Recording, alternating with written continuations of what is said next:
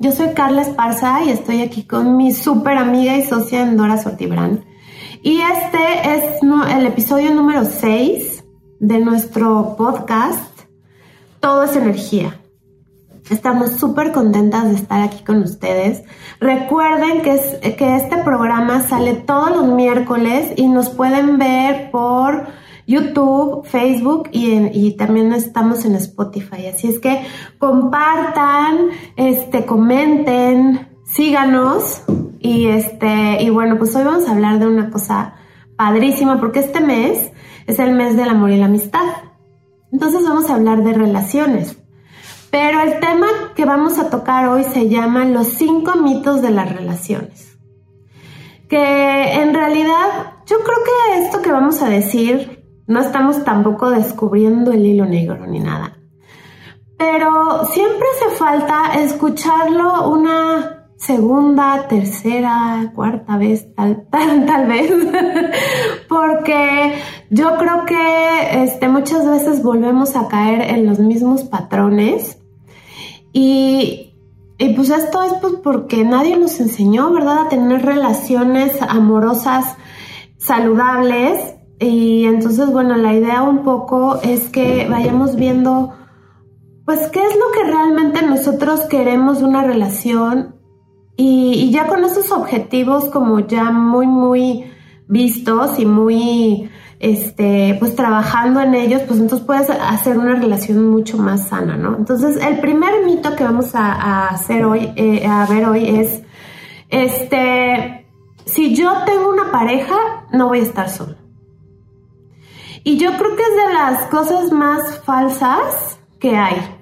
Porque tener una pareja no significa de ninguna manera que vas a estar acompañado, a lo mejor físicamente sí, pero de ninguna manera vas a estar acompañado este, emocionalmente todas las veces. O sea, sí hay parejas que sí se acompañan emocionalmente, pero muchas veces solamente tienes una pareja por estar ahí, por no estar solo. Y eso no te va a quitar la soledad. A veces hasta te vas a sentir más solo porque vas a sentir esa compañía de la persona, pero que está el cuerpo, pero no, no está ahí, ¿no? Y más si es una relación en la que alguno de los dos ya no quiere estar, y es muy triste ver relaciones en las que siguen solamente pues, por no estar solos, por la costumbre, por el miedo a decir, sabes que ya no, por el miedo a quedarse solos, a que si terminan esa relación ya no van a tener otra relación. O porque conviene tenerla también económicamente. Sí, hay muchos casos así, ¿no? Que, que te conviene económicamente. Y no pues se juzga, ¿eh? Simplemente por estamos nada más dando elementos. Claro, este, recuerden que aquí la onda es tener conciencia. Ya las elecciones son de cada quien, pero hacer conciencia de, bueno, estoy con esta persona por dinero. Entonces, si eso te da paz en el alma, este, si es un punto de vista que funciona para ti, pues adelante, ¿por qué no? Pero si es algo que te molesta, si es algo que te gustaría cambiar, pues entonces lo primero es darte cuenta. Ese es como el número uno, el paso de, ok, esto no me está funcionando. Entonces, este, ¿cuántas personas, cuántos de ustedes que andan por ahí tienen pareja, pero de todas maneras se sienten solos? O sea, que no se sienten apoyados, que tienen un problema y su pareja brilla por su ausencia. O sea, que están enfermos y la pareja quién sabe dónde está. O nada más te dice, oye, me siento mal, no sé qué, la pareja, pues tómate una aspirina. ¿No? No te sientes mal, duérmete. Siéntate bien. Exacto. O que tienen un problema de, de, lana y la pareja, no, pues yo ahorita ni traigo dinero, ni tengo, a mí ni me pidas porque yo no tengo dinero. Este, entonces en realidad ¿Qué, compañía es esa? O sea, ¿qué, pareja es esa? ¿Qué, respaldo? ¿Qué respaldo puedes tener de una pareja en la que pues nada más están juntos por, por estar juntos, pero realmente no hay un acompañamiento? Porque el segundo punto sería que las relaciones se construyen. Exactamente. Las relaciones se van construyendo de cualquier ámbito, ¿no? pero estamos hablando en, en este momento en, el- en la relación de pareja, las relaciones se van construyendo.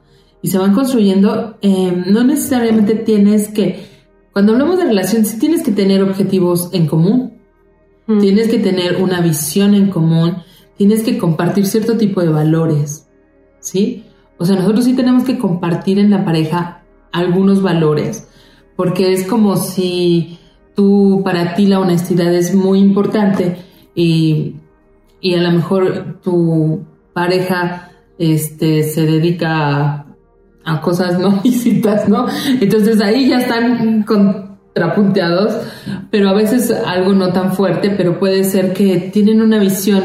Simplemente hay gente que mm, no ama a los animales, ¿no? O sea, no, no, no, no es que los odie, pero no es necesariamente que los adore y que no los quiere cerca y hay gente que para ellos los animales es muy importante la cercanía. Entonces ahí ya empieza a ver como tipo, o sea, tipo de que estoy compartiendo, no, o sea, como... O que tu como- pareja tiene hijos y tú no. Ajá. Y entonces no, realmente ni tienes una relación con, con los hijos, ni te interesa. Y la verdad es que pues eso pues, Sí. no te va a llevar a ningún lado. Sí, pero ent- entonces tú tienes que empezar ahí a mediar, saber qué cosas son negociables y qué cosas no son negociables. Claro. Porque hay gente, por ejemplo, yo tengo conocidos que dicen, yo no puedo soportar que le pongan más atención a sus hijos que a mí. Entonces tú sabes que eso no es que esté bien o esté mal, simplemente sabes que eso para ti no es negociable. Pero si tú dices, ah, bueno, yo sí puedo estar con alguien que tenga hijos, lo entiendo perfecto, para ti sí es negociable. Pero si para ti no es negociable y lo aceptas, vas a sufrir mucho y vas a deteriorar tu relación. Entonces, ¿qué cosas para ti en una relación son negociables y qué cosas no? Lo que no es negociable, desde mi visión, son tus valores y tus principios. Si algo como para ti, este, mm, no sé, si tú hiciste el acuerdo, porque ahora hay mucho tipo de parejas, ¿no? Pero si para ti hiciste un principio de la fidelidad y esa persona, no sé, te, te engaña, tú- o tú engañas, entonces tú tienes que ver, ¿no? Hasta dónde sí puedes aceptarlo, no lo puedes aceptar, si vas a negociar eso, si no. Entonces, cuando se deteriora nuestra autoestima, nuestro propio valor, nuestros principios, es cuando empezamos a faltar en nuestras relaciones y a veces nosotros con esta idea de querer ser amados a cualquier precio, podemos tolerar, tolerar cosas que después nos duelen, nos afectan y deterioran nuestra autoestima y por favor y por supuesto deterioran las relaciones. ¿Sí? Porque tarde o temprano yo voy a sacar a relucir mi dolor, ¿sí? Mi enojo. Entonces yo tengo que saber y saber que esto es muy importante dentro de las relaciones que quiero construir. Entonces las relaciones se construyen y como todo, empieza de dentro hacia afuera. Tú necesitas construirte de dentro, tener bien puesto quién eres, qué quieres tú como ser humano y después qué quieres compartir en una relación de pareja. Exactamente. Y bueno, el tercer punto del mito de las relaciones, de los mitos de las relaciones, es si ya tengo una relación, tengo que volcar mi vida en esa persona. Y bueno, yo creo que todos hemos sido este ese amigo que de repente ya tiene novio o novia y se desaparece y ya no volvemos a saber de él. O te dejan de hablar, ¿no? O te dejan de hablar, o este, o ya no les puedes hablar ni dirigir la palabra, sino tienes que dirigir a, a la pareja, ¿no? Porque, porque entonces ya no tiene ni voz ni voto, ni dice sí, ni dice no. Y, y pues la verdad es que cortarse de esa forma, y me refiero no solo cortar tus amistades, sino energéticamente cortarte así y hacerte tan, tan chiquito para caber en el mundo de tu pareja y que te reciba así, solamente ese pedacito de ti que sí le gusta, es una de las peores cosas que te puedes hacer a ti mismo, porque te reduces tanto energéticamente que llega un momento que ya ni siquiera te reconoces y pierdes amistades y este o te alejas de amistades familiares de, de gente que, que realmente sí te aprecia y todo por querer quedar bien con la otra persona y que hacer la voluntad de la otra persona. Y yo creo que eso nunca te lleva a ningún buen lugar. O sea, no. Aparte, esto es súper importante, Carla, a mí se me hace muy, muy interesante e importante que eso realmente pocas veces nos lo pide la otra persona. Esto lo hacemos por una falta de autoestima. Nosotros pensamos que dándole todo al otro va a estar contento, no se va a ir. Entonces yo cambio de forma de ser, de ver las cosas por agradar al otro, pero eso no quiere decir que el otro se vaya a quedar. Y después me siento traicionada. O después digo, yo lo hice porque, por amor, porque yo te quería mucho, porque esto, pero el otro realmente nunca nos pidió muchas cosas.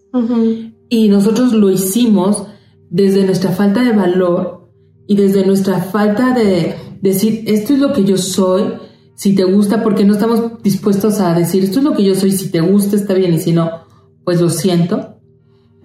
No, eh, nosotros decimos, no, mira, si yo hago esto, si yo te doy esto y lo otro y lo otro, entonces seguro tú ya vas a estar contento y no me vas a dejar y me voy a ser indispensable en tu vida y aparte voy a hacer no sé qué y te voy a hacer pasteles y no, o sea, y como dices, si la otra persona a lo mejor ni siquiera te pidió esto, pero tú en, en tus huecos emocionales y en tu falta de autoestima, pues quieres dar todo para hacerte como... Pues para que el otro un te ame. Sí, claro, que te ame. Pero realmente el amor no se construye así, porque acuérdate, acuérdate que el amor tiene que ver con la aceptación. Y primero la aceptación de esto es lo que yo soy.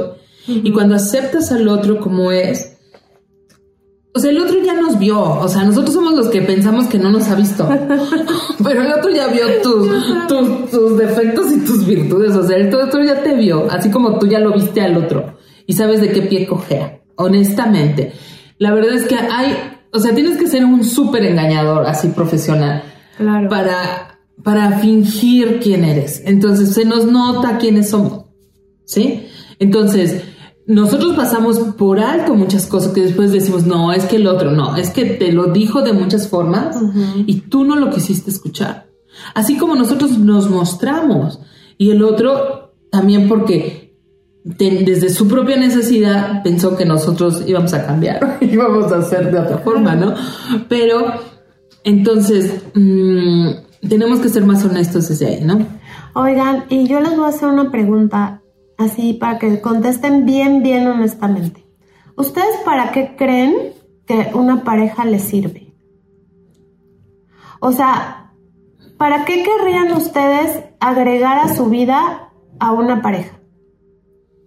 O de los que tienen pareja, ¿para qué creen que le sirva a la pareja que tiene una, o sea, y no hablando de servilismo de que vamos a, o sea, ¿qué te aporta? Sino ¿Qué te, aporta? ¿Qué aporta a tu vida una relación de pareja? Y fíjense que les voy a contar, energéticamente, tener una, una pareja es para que cree más en tu vida. O sea, para que lo que tú tienes con lo que la otra persona tiene no se sume, sino se multiplique. Energéticamente debería de ser así. Y lo que estamos haciendo en esta realidad con las parejas es una cosa súper extraña. Es yo te doy, yo te doy, yo te doy, yo te doy, yo te doy, yo te doy. Y ya si tú quieres me das una migajita ahí de, de a ver qué te sobra. Y este, o, o sea, siempre en las parejas hay como esta desigualdad. Uno que da mucho y uno que recibe. Pero en realidad no es así. Tener una pareja desde el punto de vista energético, les vuelvo a repetir, es para crear más. Más de lo que ustedes quieran crear, pero más. O sea, más amor, más diversión, más comprensión, más de qué. Es que, lo, lo podemos ver también muy fácil, ¿no? O sea, esto que tú estás diciendo es muy interesante y yo, yo me pregunto, por ejemplo, cuando estás con alguien eh, en una relación, usualmente estás enojado, o sea, con ¿cómo es tu humor? ¿Cómo está tu carácter? ¿Te pone de buenas ver esa persona?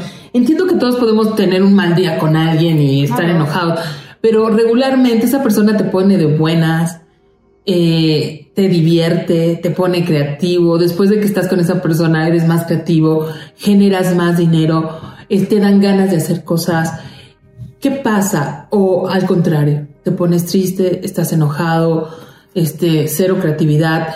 Las relaciones, eh, ahorita estamos hablando de pareja, pero en general, un amigo que después de eso acabas de drenado, o sea, Que platicas con esa persona y acabas agotado. Sí, entonces tu, tu relación, es más, puedes tener hasta un free, pero si ese free, ¿no? Que lo tienes y estás más contento, te pone de buenas, este, pero si es al contrario, aléjate, por favor. Este, ve que, porque hasta en estas pequeñas cosas puedes ver si es nutritivo o no esas relaciones. Y no todas las relaciones son de largo plazo, pero no porque no sean de largo plazo, no quiere decir que no sean nutritivas. Claro. O que no vas a estar ahí presente en la relación. Entonces, una relación puede ser corta y puede ser súper nutritiva. Te puede llevar a, a lugares muy amorosos, amables, de creatividad. Entonces, no nos colemos que una relación es, las más importantes son las de toda la vida, no necesariamente. Nuestro cuarto punto es la manipulación. Chacachachán. ¿Qué tan buenos eres para manipular? Para controlar. Aparte uno dice, no, yo no, yo nunca manipulo, yo No, nunca controlo. claro que no. Ay, por favor, todos. Más, No, bien, yo no. Ay, sí. más bien nos deberíamos de preguntar, ¿qué formas de manipular y controlar tenemos? Y saber que, por ejemplo, un niño nos controla, un niño nos manipula cuando pone su carita de, ay, no, ahorita veníamos con su bebé. Voy a llorar. Este, y tiene una carita para decir, mamá, ayúdame con la caja, ya no quiero cargarla. Entonces, pues lógico que le cargas la La caja. madre ahí va. eh, Le cargas la caja. totalmente manipulada. Exactamente. Pero ella sabe que está siendo manipulada, lo acepta. Él sabe que está manipulando y está bien. ¿Cuántas manipulaciones hasta nos gusta que nos manipulen, no? Sí. Pero hay otras manipulaciones que son muy burdas, que son muy mm, demandantes y no están padres, eh, que nosotros hacemos, que recibimos y viceversa. Entonces, ¿y aquí quién es el que dice, el, el bueno que dice que no manipula o que no controla? No, y aparte yo les voy a hacer una pregunta, que es súper importante. ¿Quieren una pareja o quieren un títere? Porque si quieren un títere, pues agárrense uno y manipúlenlo todo y contrólenlo y díganle qué tiene que hacer y comer y a dónde ir y con quién juntarse. ¿No? Y el- pero ya estando conscientes de eso, de que tú le estás gobernando la vida y que le estás controlando. Y Ah, si la otra persona, y si la otra persona se deja, bueno, pues ya, para la pareja perfecta. Pero si solamente estás utilizando toda tu energía en controlar al otro, créeme que eso está súper, súper cansado. O sea, no sé si luego en las noches se dan cuenta así después de un día de, de tratar de, de que nadie le pase nada y que todo el mundo esté bien, pero que todo el mundo haga lo que yo quiero. Terminan agotados así de, ¿qué me pasó? ¿Un tren por encima? Pues sí, porque el control pues te quita toda la energía porque pones toda tu energía en eso. Y controlar a la gente es súper difícil porque todo el mundo tiene sus propias elecciones. Entonces, Aparte de está difícil. controlar, cuando estás, estás en controlar al otro todo el tiempo, dejas de estar en ti. De- dejas de estar en atención a construirte a ti. Entonces, controlar todos lo hacemos, pero en la medida en que nos damos cuenta hay que dejar de hacerlo. Porque controlar tiene que ver con no poner atención en nosotros. Aparte, no controlamos nada. O sea, ¿cómo te explico? Aunque tú quieras, no controlas. Sí. El otro piensa... Es una idea nomás que tú crees que... El otro tiene su idea y su independencia y quien te quiere te va a creer y quien no te quiere, no importa que te pares de cabeza. Entonces, lo más importante, y siempre regresamos al mismo punto, Carla, necesitamos más eh, amor hacia nosotros mismos y respeto hacia nosotros mismos. Y en esa medida, todas nuestras relaciones serán mucho más sanas, completas y generosas. A mí, la- últimamente, para mí, no sé, hemos platicado varias veces, Carla, de esto, la generosidad y la amabilidad cada vez para mí son más importantes en la vida. O sea, estar con gente más amable, más amorosa, respetuosa, mm, cada vez es más mi elección. Sí. O sea, sean de corto o de largo plazo, construir desde ahí me parece que crea unos espacios mm, que te permiten más creatividad, más expansión. No sé tú cómo lo ves. Sí, y aparte como este espacio de más ser tú y menos ser las expectativas de lo que tú quisieras ser o cómo te gustaría que los otros te percibieran. Entonces, cuando estás siendo tú, estás en ese espacio del que tú estás hablando, de esa amabilidad, el cual también para mí es, es una elección que ahora estoy, estoy haciendo diario. No solamente este, como de lo que estamos hablando aquí, ¿no? De relaciones de pareja, sino de todo el tipo de personas con las que yo me, me junto, o sea, eh, las personas con las que yo trabajo, amigos, ¿sí? O sea, ser ese espacio de amabilidad para que, para poderme, para poder ser yo, ¿no? Y que las personas también me reciban como soy yo y yo recibir a las otras personas como, como son. Y eso es increíble, que era lo que estábamos hablando también en el otro episodio, pero es que también va con esto. Y bueno, el quinto punto es no querer nunca hablar los temas con la pareja, los temas difíciles. Entonces mejor ahí los vamos dejando y este y mejor después y mejor no hablamos de esas cosas que no queremos hablar.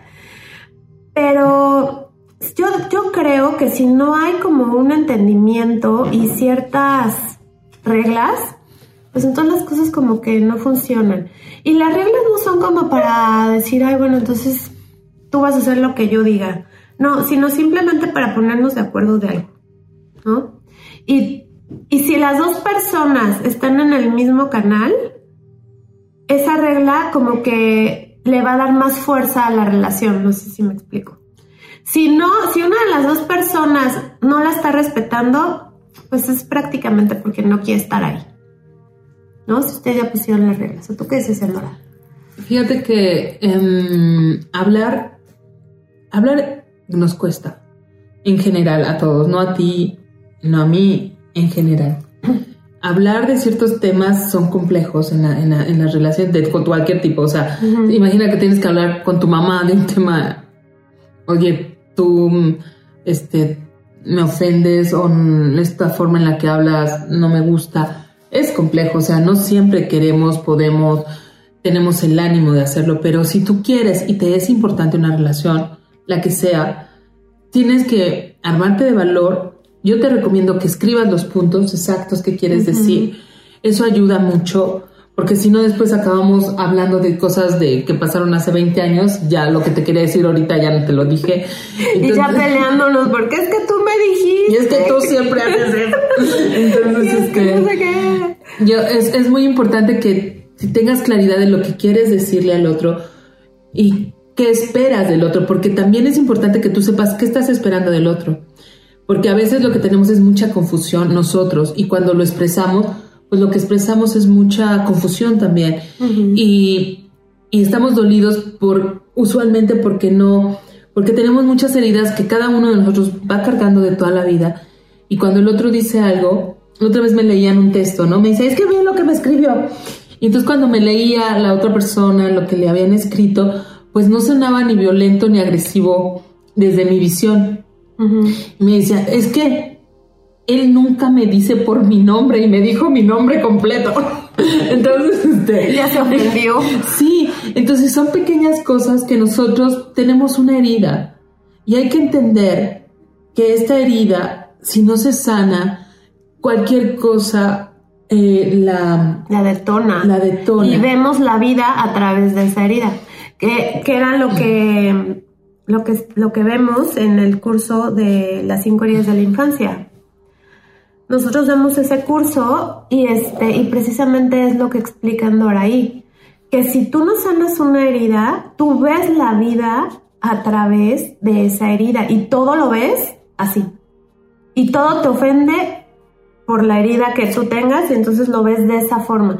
A lo mejor tú no los, otra persona no lo vería tan mal o lo vería diferente, pero tú ya estás súper ofendido porque no has curado esa herida que tienes ahí. Entonces necesitamos curarnos a nosotros mismos, entender también al otro desde el amor, ¿no? Que tiene sus propias heridas y comunicarnos lo más amable posible. A mí hay un tema que después quisiera que abordáramos y que ustedes también nos dijeran qué piensan de esto. Para mí, a lo mejor es porque yo ya estoy más grande, no sé, pero yo sí, no sé, para mí la comunicación de respeto es fundamental. Yo después veo cómo las parejas, pero también, ustedes díganme, tú dime, Carla, es por, este, por la diferencia de edades, yo veo que se hablan con güey, pendejo, entre parejas.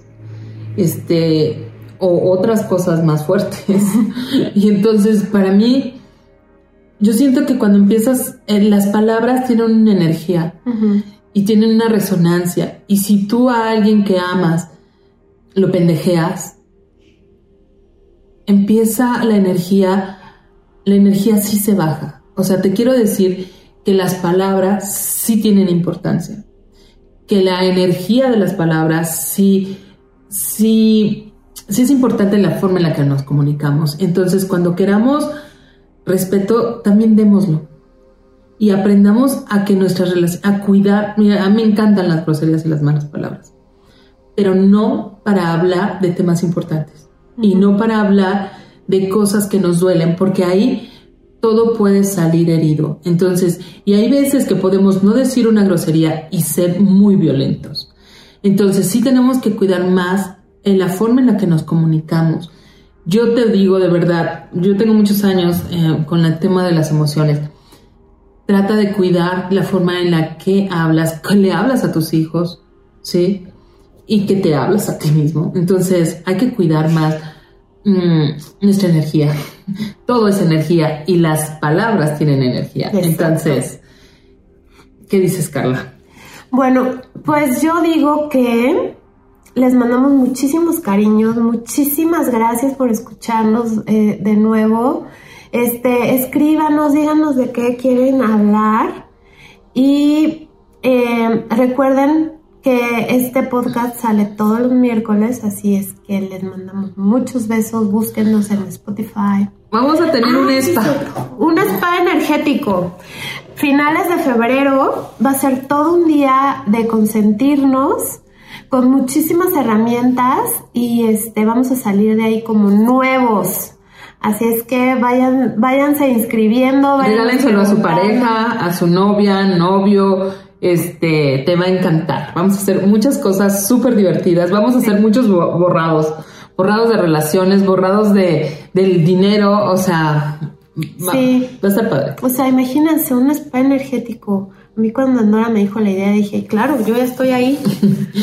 para, para que me lo hagan a mí. Ah, no, ¿verdad? Yo voy a, yo voy a hacerlos por Pero vamos a disfrutarlo mucho. Sí, exactamente. Así es que, este, pues muchas gracias y nos vemos la próxima vez. Bye. Bye.